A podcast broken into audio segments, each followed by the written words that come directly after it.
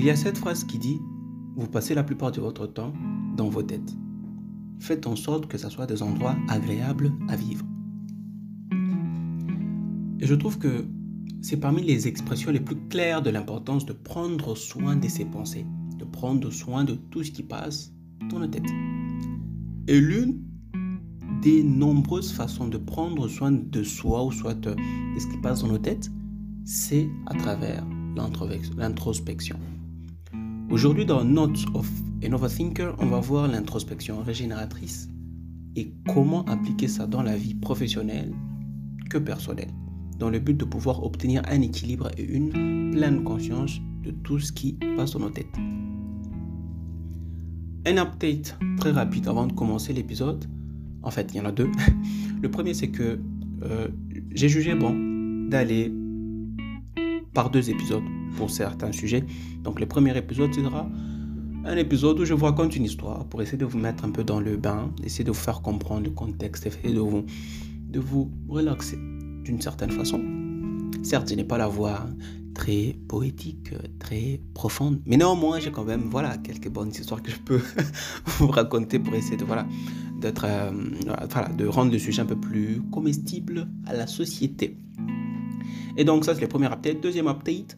Euh, ah non, j'ai pas fini le premier update. Deuxième update. Enfin, premier update, la suite. C'est juste une façon. Euh, la deuxième, c'est une façon de, bien faire entrer les sujets dans les têtes, dans les pensées. Et après il y aura un deuxième épisode qui va en fait servir à traiter euh, les sujets de façon voilà logique. voilà, on va aller maintenant et décortiquer tout ce qui a été pris dans le premier épisode.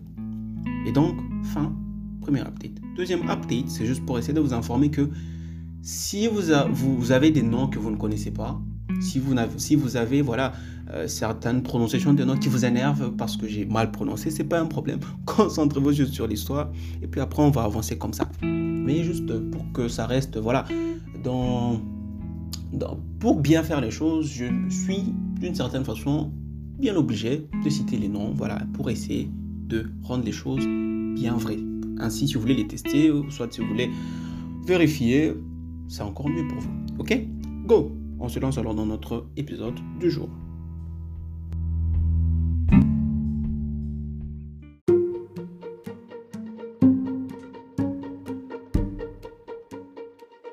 Je vais vous raconter une histoire que vous avez sûrement entendue quelque part d'autre. C'est une histoire très populaire. Mais dans ce cas, si on va essayer de la traiter d'une façon un peu différente, pas dans un but historique, mais plutôt dans un but psychologique et pourquoi pas pédagogique. Ok? Let's go. L'histoire a pour but, cette histoire en fait, dans ce cas précis, a pour but de, juste vous illustrer comment vos pensées, vos motivations et vos pourquoi, s'ils ne sont pas régénérés positivement, enfin tout ça là, motivation, pourquoi et pensée, s'ils ne sont pas régénérés positivement, ça peut être une cause de manque de contentement et donc, dans le pire des cas, de malheur, tout en vous en, projetant de vous une image comme si vous étiez successful, comme si vous, aviez du succès, alors que ce n'est pas le cas. Notre histoire est celle de Dave Mustaine, ou soit Mustaine, ou soit Mustaine, ça dépend de qui lit, ou soit de comment ça se dit, ok? Eh bien, Dave Mustaine est né le 13 septembre 1961 en Californie, aux États-Unis. Oui, j'ai même recherché sa date de naissance juste pour vous, à ce point-là que je vous aime. Il grandit dans une famille dysfonctionnelle et a été victime d'abus et de violences. Il s'est donc logiquement réfugié quelque part. Il s'est trouvé un hobby et dans son cas, son hobby c'était de la musique. Et donc il commence par apprendre à jouer de la guitare. Influencé par des groupes comme Led Zeppelin, Black Sabbath ou ACDC, il devient rapidement, rapidement très bon. À tel point que en 1981, il rejoint Metallica. Vous connaissez, tous Metallica, le, le populaire, le, multidimensionnel, euh, voilà, le, groupe mondial de thrash metal formé par euh, James Hetfield et Lars Ulrich. Les noms, c'est quand même, quand c'est pas dans ta langue, c'est pas dans ta langue. il devient donc le guitariste principal de ce groupe et, logiquement parlant, vu son talent, il devient même co-auteur de plusieurs de des chansons. Tellement bon, il participe à l'enregistrement de la première démo du groupe No Life Till Leather, un succès mondialement connu. Cependant, son passé lui rattrape en fait d'une certaine façon. Il commence à entrer en conflit de façon très répétitive avec les autres membres du groupe parce que son caractère en fait n'est plus un caractère euh, intéressant. Il devient toxique vu à son caractère impulsif et sa consommation excessive d'alcool et de drogue. Finalement, il est renvoyé du groupe juste deux ans après, avant l'enregistrement du premier album Kill Em All. Et là, vous commencez à comprendre comment les choses se tracent. Grandi dans une famille dysfonctionnelle, victime d'abus et de violences, il se réfugie dans quelque chose, mais il n'arrive pas à dégager toutes ses pensées de sa tête. Et tout cela le transforme et se reflète dans son comportement et devient impulsif et consommation agressive, consommateur de drogue, excessif de drogue, et, etc., etc.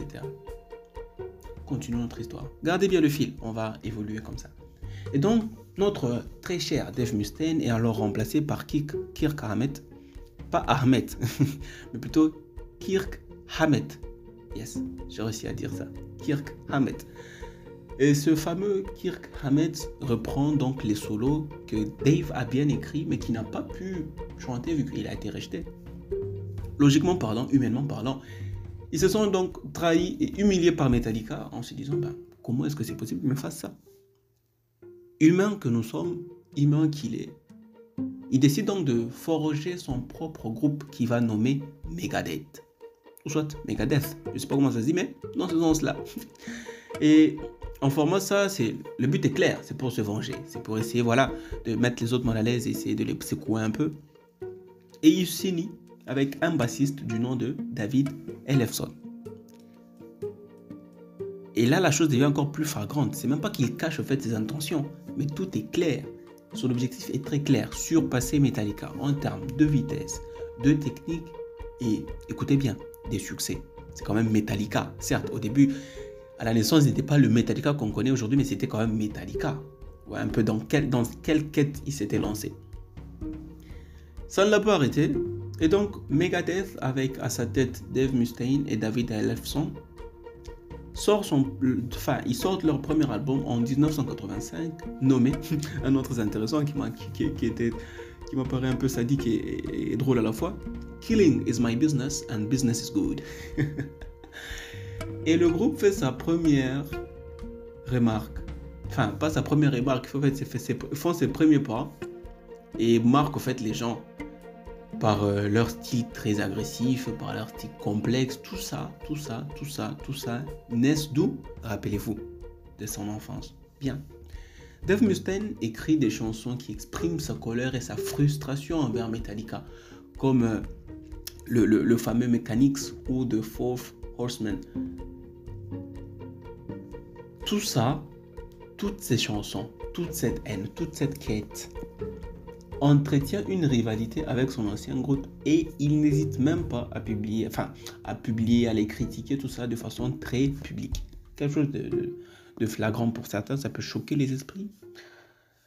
Mais tout ça là, c'est juste, juste une suite logique de qui il était, comment était son enfance et comment il grandit et comment il se transforme avec toute cette énergie-là qui ne fait que s'accumuler et grandir, grandir, grandir en important toute cette énergie négative, toutes ces pensées négatives, etc. etc. Ce qui est triste dans l'histoire, c'est que Megadeth connaît un succès croissant au fil des années. Il ne cesse de grandir. Parce que ce qui est vrai, c'est qu'il a du talent et il bosse comme il faut. Il, il se met à côté des personnes qu'il faut. Et donc il grandit. Il sort des albums après albums. Il fait, il est au fait acclamé par les critiques et les fans. Ce qui est vrai, c'est que les fans peuvent t'aimer, mais les critiques, lorsque les critiques te, disent que voilà, tu es bon, ça veut dire que tu es bon. Et lui là, il n'avait rien à prouver, mais il l'a quand même fait et il a prouvé à tout le monde qu'il était bon. Il a sorti certains albums assez intéressants comme Peace Sells But Who's Buying? Très intéressant comme nom. Rest in Peace et Countdown to Extinction tout ça là en respectivement 1986, 1990 ou soit 1990. Et quand on est sorti juste en 1992, c'est bizarre de dire 92. 1992. faut pas se compliquer la tête. Megadeth devient donc un leader de thrash metal aux côtés de Metallica, Slayer ou Anthrax. Ce qui est là, c'est que il ne veut pas être aux côtés des Metallica, il veut être au-dessus des Metallica. Ce qui, au fait,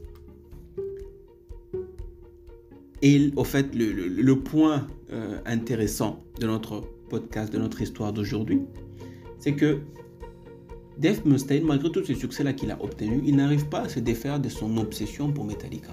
Parce qu'il va être déçu. Et il souffre de voir que son ancien groupe vend plus d'albums que lui, ont plus de succès que lui, ils sont plus applaudis que lui. Ils remportent même plus de récompenses que lui, que lui et son groupe. Ils se sont inférieurs et incompris. Donc imaginez un peu, après tous ses succès, après tout ce qu'il a pu faire, ils se sont quand même inférieurs et incompris parce que Metallica le dépassait. Et donc, rien ne, ne, vient au hasard. Les choses vont juste suivre leur cours et il va juste simplement s'effondrer dans la dépression et l'addiction aux drogues dures. Ce qui n'est pas quelque chose de nouveau pour lui, mais juste à un, à un niveau encore plus poussé. Et cette rage-là, cette, euh, cette, cet ego surdimensionné, toute cette euh, peine à l'intérieur de lui, l'empêche de voir que le problème, ça pouvait être lui. Non. Ce qu'il fait en fait, c'est qu'il il va, il va plutôt passer son temps à changer des musiciens au sein de son groupe jusqu'à perdre au fait le contrôle artistique. Parce que ce qui est vrai, c'est que plus tu changes de gens à une, à une rapidité très rapide, que ce soit dans vos entreprises, dans, dans vos relations, ça peut être dans, dans la musique, dans, son cas, c'est que tu perds un contrôle d'une certaine façon parce qu'il n'y a pas un dynamisme qui est assez, qui, est, qui reste là tout bouge n'importe quand, c'est pas très intéressant.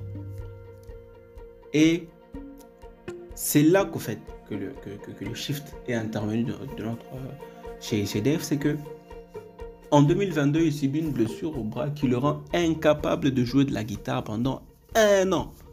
Ah mais, il suffit juste de demander à un codeur ou soit à un designer s'il peut arrêter de faire ce qu'il fait pendant une semaine, ou soit même quelques jours pour qu'il sente ça comme une maladie. Maintenant, lui, c'est sa musique, c'est ça qui le fait vivre, c'est ça qui, qui donne l'impression d'avancer plus vers sa quête.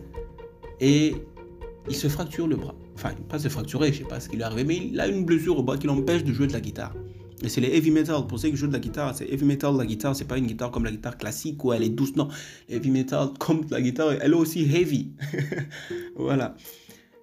Ce qui se passe, c'est que il annonce juste la dissolution temporaire de, son groupe Megadeth et là, notre la descente, pas aux enfers, mais plutôt au paradis, on va dire ça comme ça, vu que c'est là que les choses commencent à redevenir un peu en, en ordre.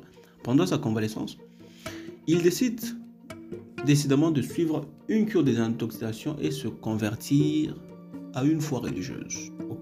Dans son cas, le christianisme. Et ce qui est là, c'est que dû à son absence pendant tout ce temps où il s'est arrêté, il s'est au fait euh, un peu mis à l'écart du monde de la musique, la conscience est revenue. Ok, je ne fais plus de musique pour euh, leur battre. J'en suis. Est-ce que je, suis mort de ça? Est-ce que je suis moins humain que ça? Ben non. C'est là que la conscience commence à revenir. Il décide alors de, faire les actions qu'il a trouvées nécessaires, entre autres la, cure de désintoxication et se convertir au christianisme. C'est là en fait que les choses commencent à bien se tourner de nouveau. Il renoue également avec les anciens membres des Metallica et même ont même tourné un documentaire, je crois. Enfin, eux, ils attendent de tourner un documentaire et puis après, il est revenu. Ils se sont, euh, ils, ont renoué. ok il s'est excusé bien évidemment et a regretté tout ça là. Donc là, c'est en fait, c'est en fait la personne qui redevient personne en fait. Il coupe court à à tous ces chaînons de, mauvaises pensées, tous ces chaînons qui ont caractérisé son caractère toxique, est redevenu une personne. Certes, il n'est pas rentré dans le groupe, mais il a su quand même euh, retrouver et rediriger ses pensées d'une façon différente, rediriger son énergie, son pourquoi et ses motivations de façon différente. Et c'est en 2004 qu'il va en fait reprendre sa carrière musicale, son bras en bon état, et avec le même groupe Megadeth. Et après avoir repris, il est bien parti en sortant cet album studio. Cet album studio est très intéressant pour ceux qui sont fans de heavy metal parce que Il a même gagné fait un Grammy Award pour la meilleure performance en métal en 2017. C'est pas rien. Donc, d'une certaine façon, il suffisait pour lui juste de pouvoir délaisser tout ça pour se pour se focus sur sa musique pour aller encore plus de l'avant. Intéressant, oui. D'une certaine façon, on peut dire qu'il a trouvé un équilibre dans sa vie personnelle et professionnelle. Mais ce qui est vrai, c'est que tout ce qu'on peut faire dans la vie, tout ce qui peut nous servir dans la vie, on, reste marqué par ça. On reste marqué par ça. En 2019, il, a révélé au fait au monde qu'il souffrait d'un cancer de, de, de la gorge. C'est triste. Il a perdu sa voix et ce qui va avec? Mais quoi que difficile soit cette épreuve pour lui, il continue quand même à avoir cette détermination faire de la musique, parce que c'est toute sa vie la musique. C'est juste, enfin l'histoire est finie par ici, ok? C'est juste un exemple, un exemple d'un homme qui a connu les succès à des niveaux inimaginables, mais aussi le malheur au même moment. Plus il avançait avec le, succès, c'est le malheur qui le suivait. Et tout ça à cause des pensées négatives et ses comparaisons aux autres.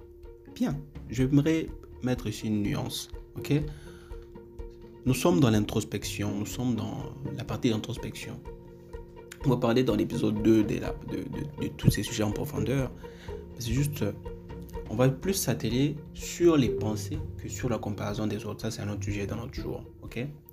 Ok? Mais retenez quand même. Voilà. Ce qui est vrai, c'est que les pensées sont comme les habits qu'on porte. Ça, j'ai écouté ça récemment dans une vidéo et ça m'a beaucoup frappé. Le monsieur dans la vidéo, il explique que c'est en faisant référence à un autre sujet, au fait. C'est en faisant référence à un autre sujet, au fait, que, que, je suis venu. Enfin, il parlait d'un autre sujet et moi, j'ai juste reconverti ça dans mon sujet pour essayer de donner un peu plus de profondeur. Ce qui est là, c'est que l'introspection en elle-même, ou soit l'introspection euh, régénératrice, c'est comme un vêtement. Un vêtement, non, c'est pas ce que je voulais dire. Je recommence. Les pensées sont comme des habits qu'on porte. Enfin, vous savez, les pensées, c'est comme les habits que nous portons. J'ai écouté ça récemment dans une vidéo sur YouTube et ça m'a, énormément marqué. Le monsieur de la vidéo, il parlait d'un sujet. il parlait du sujet de la, du lâcher prise. Ça va un peu plus dans, dans le même contexte, mais c'est un peu différent. Enfin, d'une certaine façon. Mais, enfin, j'ai réutilisé ce mot aussi. Les pensées sont comme les habits qu'on porte. C'est une phrase très intéressante que j'ai écoutée récemment dans une vidéo que j'écoutais sur. Euh, enfin, que j'ai regardé sur YouTube. La vidéo parlait de, du lâcher prise. C'est presque les mêmes sujets. Le monsieur de la vidéo, il dit que les pensées sont comme des vêtements. Et comme tout vêtement, il peut se salir, etc., etc. Mais il reste un vêtement. Nous ne sommes pas ce vêtement-là. Et, ça m'a vraiment tiqué. Je me suis dit, ouais, c'est tellement vrai que par moments, on se trompe, au fait. On se trompe souvent. On pense que nous sommes ces pensées. On pense que nous sommes nos vêtements. On a plus d'un. On, a, on en a plus d'un. Les vêtements, on en a plus d'un. Mais même non porter un vêtement reste à nous.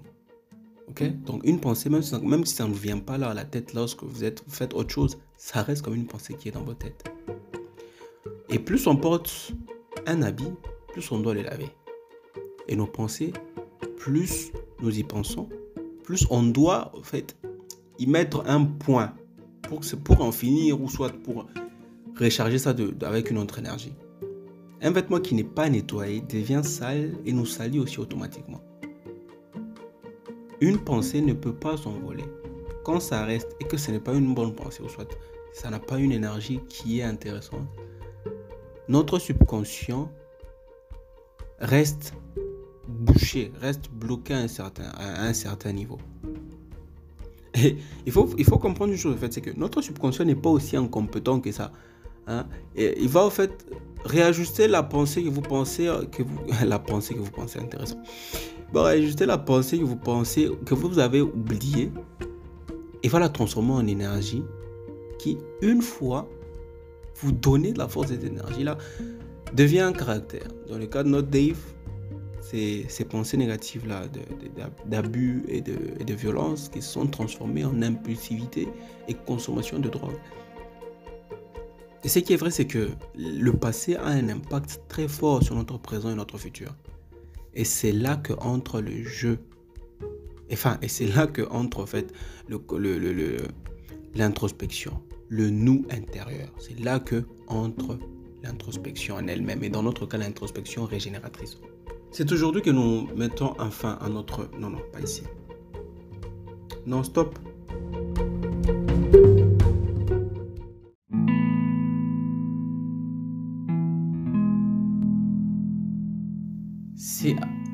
Nous mettrons fin à notre épisode du jour. Je vous attends dans la suite qui pourra venir, si pas aujourd'hui, c'est pas demain, c'est pas après-demain, c'est pas après-demain, c'est pas après-demain, c'est finira par venir. ok, donc euh, on se dit ciao. Et donc euh, on se dit à la prochaine, sans plus tarder. Bye bye.